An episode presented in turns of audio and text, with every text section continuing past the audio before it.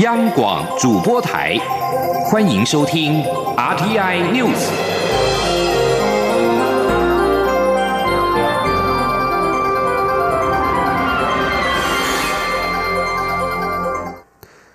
各位好，我是主播王玉伟，欢迎收听这节央广主播台所提供给您的 RTI News。今天是二零一九年一月二十九号，新闻首先带您关注国际焦点。美国司法部二十八号宣布起诉中国电信巨擘华为及其子公司华为副董事长兼财务长孟晚舟，罪名包括诈欺、窃取商业机密、违反伊朗制裁令等二十三项罪名。这个举动可能使得美国与中国的紧张关系继续升温。美国司法部以十项联邦罪名指控华为子公司，包括从 T-Mobile 窃取机器人技术。另外，孟晚舟与华为三家子公司，则是因为违反了美国对伊朗的制裁措施，被起诉了十三项罪名。美国联邦调查局局长瑞伊表示，这些起诉显示华为厚颜无耻且持续的行动，窃取美国公司与财政机构，并且危害了自由与公平的全球市场。即将焦点转回到国内。行政院长苏贞昌二十八号表示，为了防范非洲猪瘟，如果有旅客参加旅行团违规夹带肉品回到台湾，旅导游及旅行社应负担起连带责任。苏贞昌二十八号下午首度召开跨部会的防疫会议，在会中表示，春节即将来临，民众将大量出入境，请相关单位防治可能的肉品走私管道。并且对要返回中国的大陆籍配偶，在机场加强宣导，不得携带肉品回台。对于违规的外籍旅客，也积极追查罚还。若是未缴清罚还，则禁止其入境。苏贞昌指示，如果有旅客参加旅行团夹带肉品进入台湾，导游及旅行社应负担连带责任。由交通部研议针对导游及旅行社的罚则，并且确实执行。苏贞昌并且要求对海关行李和高风险地区邮包进行查验，应落实相关查验人力以及机器的准备工作，以确实阻绝非洲猪瘟于境外。而对于旅行社必须负起防疫把关的部分责任，交通部观光局表示，中国大陆或国外的导游，台湾管不到。但是可规范台湾带团的领队与出团的旅行社，依据《发展观光条例》第五十三条规定，若是有损害国家利益，可罚旅行社三万元以上十五万元以下，罚领队一万元以上五万元以下的罚款。继续关注的是财经焦点。行政院国家发展委员会在二十八号公布去年十二月景气对策信号综合判断分数为十六分，比上个月下降了一分，灯号转成代表景气衰退的蓝灯，是近三十三个月以来再度亮出蓝灯。国发会认为，景气领先同时指标均持续下跌，显示景气有走缓的现象，必须密切关注后续变化。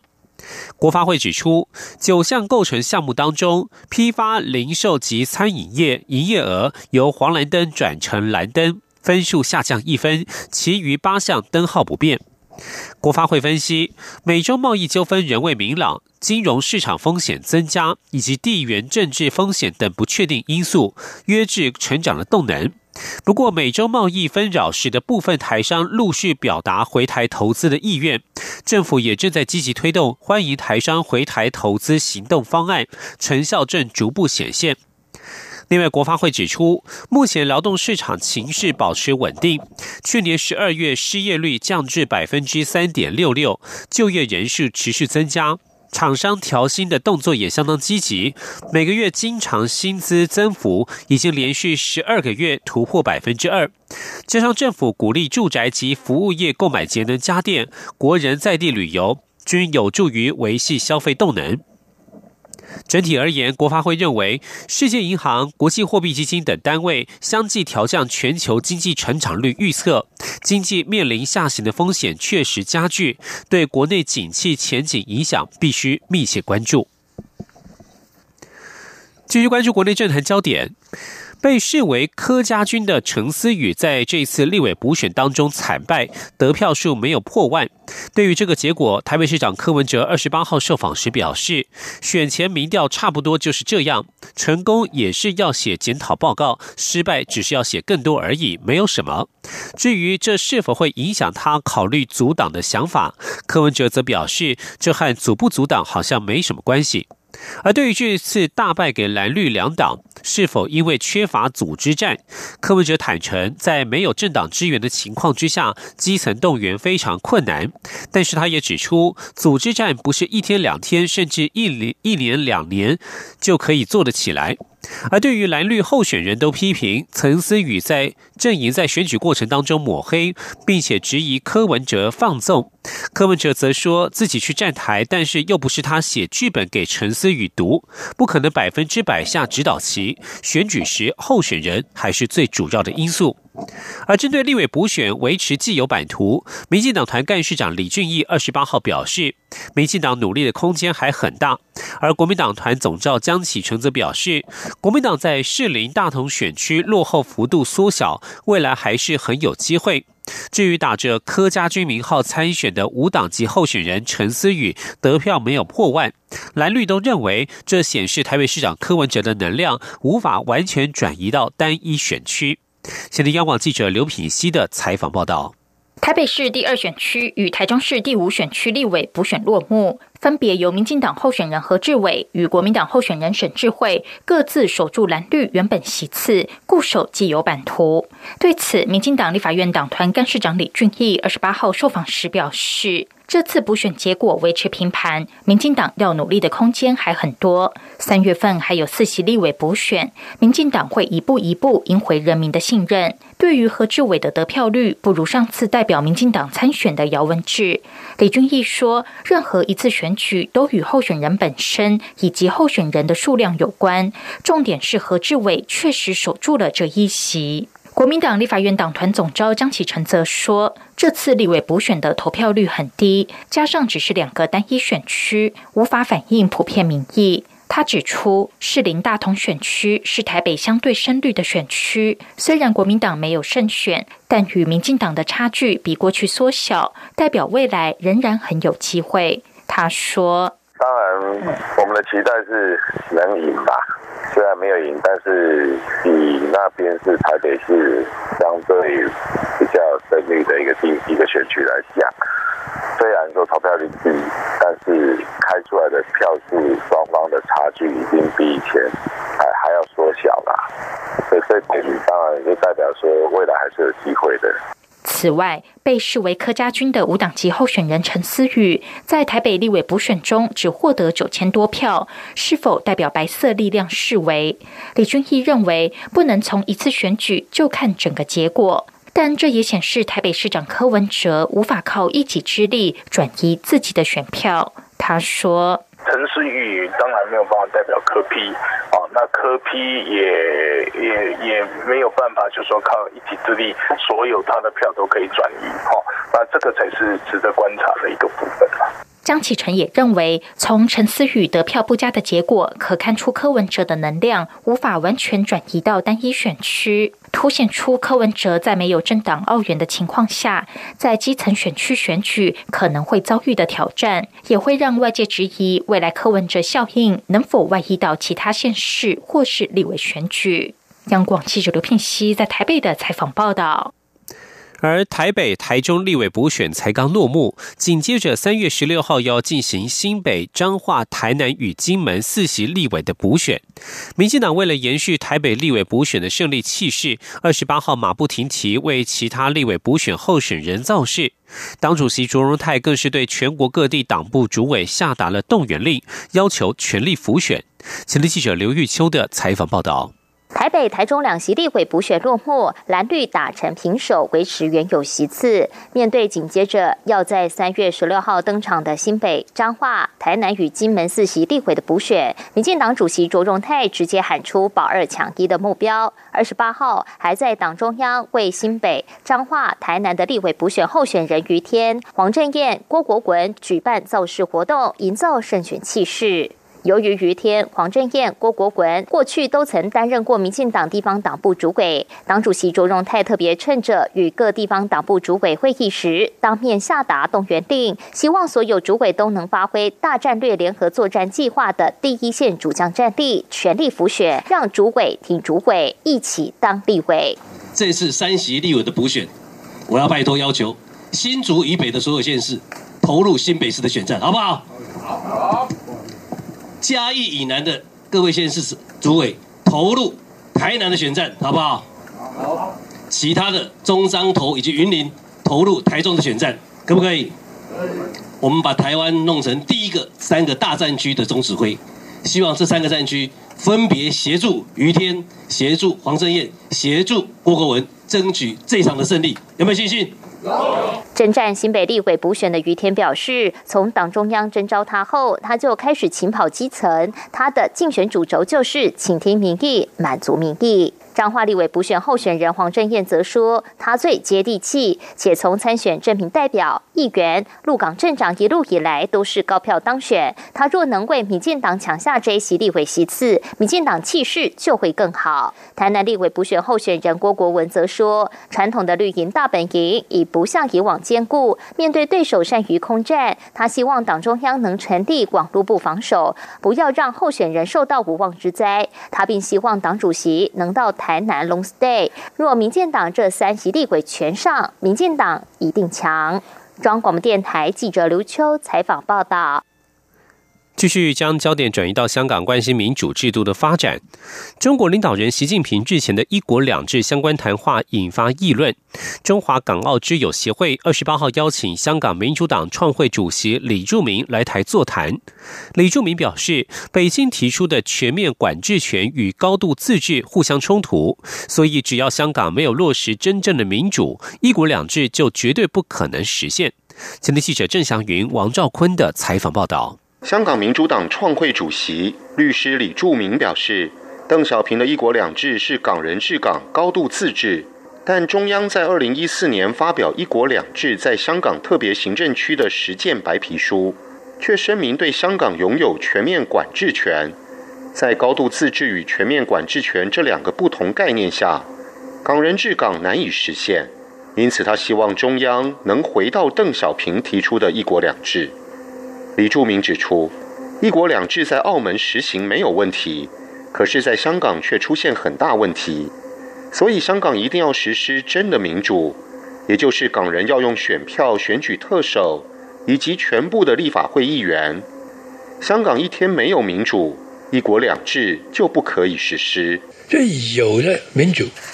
这个一国两制有机会；没有民主。好像现在一样，你你看香港，这个特首每一个都是永远都是听话的，在一个大的事情，他们永远都不说什么。现在更清楚了，每一个大事情，他们都站在中央地方。媒体询问“九二共识”与“一国两制”之间的关联，李柱铭回应表示，对这个问题不熟悉，可是他认为有些事情不能着急。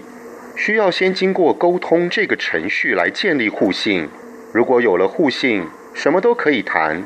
但没有互信，台湾的问题很难被解决。中央广播电台记者郑祥云、王兆坤台北采访报道。继续关注国际焦点。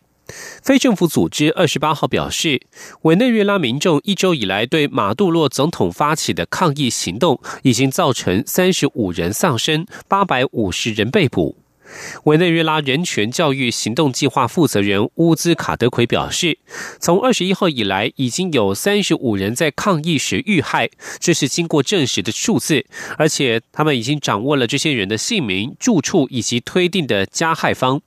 而另外一个非政府组织刑事司法论坛表示，现在已经有八百五十人被捕，包括七十七名的成年人在内。委内委内瑞拉的局势现在备受国际间的瞩目。另外，在美洲贸易问题方面，美国白宫二十八号表示，在中国副总理刘鹤率团抵达华府进行贸易谈判期间，美国总统川普将会见刘鹤。财政部长梅努钦则表示，美方预期本周与中国的贸易谈判可获得大幅度的进展。刘鹤此次率领了三十名官员组成的代表团前往美国，目前双方正在努力要在三月一号美方对进口中国商品大幅加收关税的期限之前达成协议。梅鲁钦在一项白宫记者会中表示，中美双方正在设法处理一些复杂的问题，包括在与中国达成协议之后查验中方改革执行状况的方法。这里是中央广播电台。是阳光，翅膀打开了世界之窗；是阳光，翅膀环绕着地球飞翔。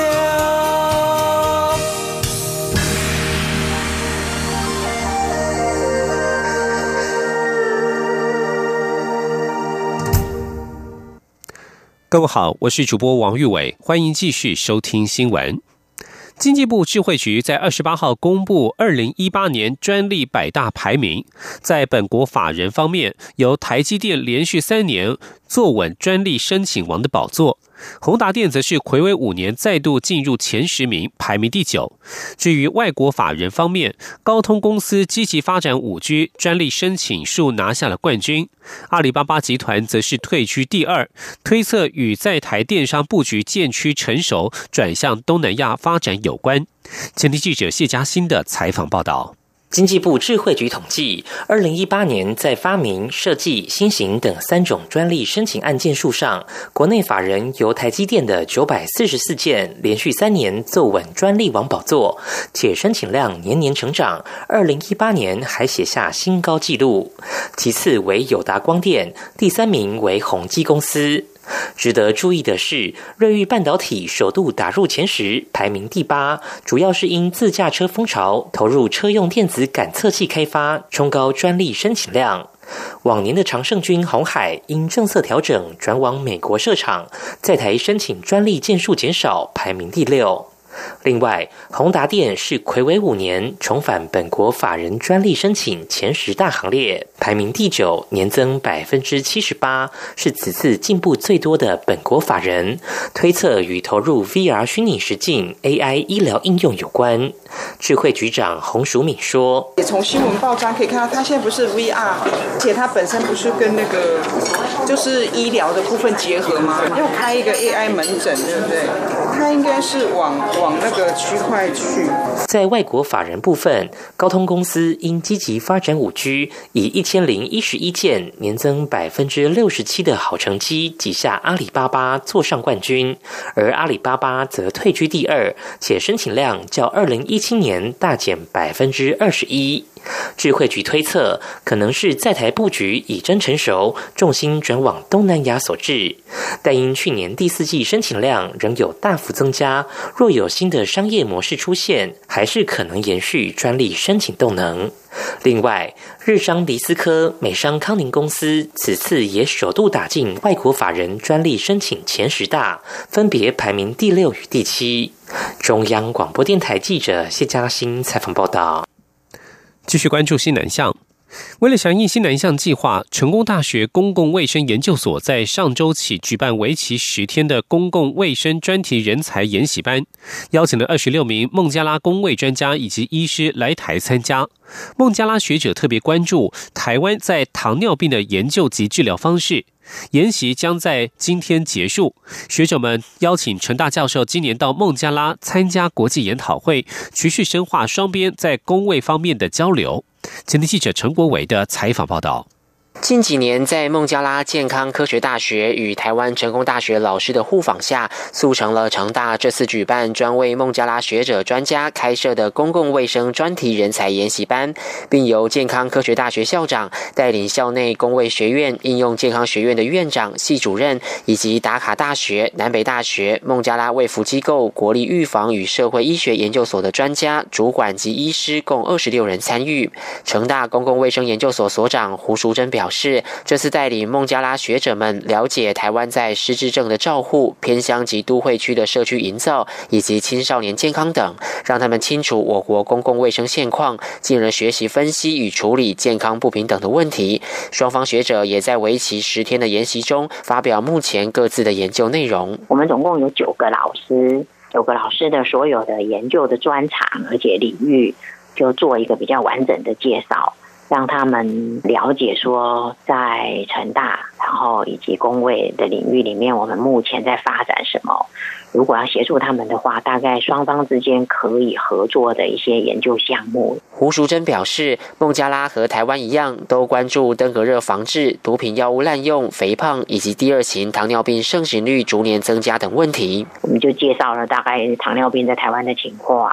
然后接着再做一些影响糖尿病的一些相关的因子，当然是以最近比较新的一些做法，然后我们怎么动用我们国家有用到的一些资料库。胡淑珍也提到，由于东南亚国家的工位相关师资还有许多人没有拿过博士学位，所以也希望透过这次研习，能吸引来访的学校往后推荐优秀老师来台攻读博士学位。未来如果回到自己国家进行工位研究，还可以由成大工位所教授以及当地老师共同指导，深化伙伴合作关系。中央广播电台记者陈国伟台北采访报道。关注体育消息。中华职棒中信兄弟队在二十八号发出采访通知，表示本周三将举办记者会，没有提到记者会的确切内容，仅说会公布与彭正敏相关的讯息。根据了解，应该会公布他在打完这个球季之后就高挂球鞋退休。彭振敏是台湾棒球界的指标性人物，从两千零一年起加入中华职棒，连续十八年入选明星赛，深受球迷喜爱。中信兄弟在一月二十一号开训时公布，与彭振敏续签一加四年的约，续约一年的球年约，月薪维持七十万元。先前签署的四年教练约也延续。彭志敏至今已经迈入职棒生涯第十九年，累积一千七百零八场初赛，一千九百五十七支安打，以及一百九十支的全垒打，打击率平均为百分之三。打击率平均为三成三，而目前多项的数据都仅次于张泰山，而且彭正敏累计得分一千零六十一分，只差一点就能够突破张泰山的一千零七十五分，今年渴望达成，另外也有机会达成两千安两百轰的里程碑。二零一六年初，陈金峰也曾经在电视上宣布，该年是他最后一年当球员，因此当时拉米狗桃园策划了一整年的相关活动。彭志敏与中信兄弟球团是否会采用这样的形式？三十号的记者会将会揭晓。每天都有无数的乘客和驾驶运用轿车 App Uber 作为交通工具。Uber 公司在二十八号宣布推出多项安全功能，包括了一键报警、建立多位信任联络人以及限速提醒等等，提升行的安全与安心。而至于有计程车业者抗议 Uber 影响到生计，Uber 公司指出，目前已经和计程车队合作来提升效率，希望能够创造双赢的局面，期待日后与计程车业者有更优良的互动与沟通。前天记者郑祥云、杨文军的采访报道。不管是早出晚归、出游或是洽工，平平安安返家是所有人的心愿。Uber 公司指出，Uber 致力于提升行的安全，不但与合法交通业者合作，并且一起严格审核驾驶资格，加上还有 GPS 定位、行程分享，甚至驾驶端还有人脸辨识功能，增加资讯透明度。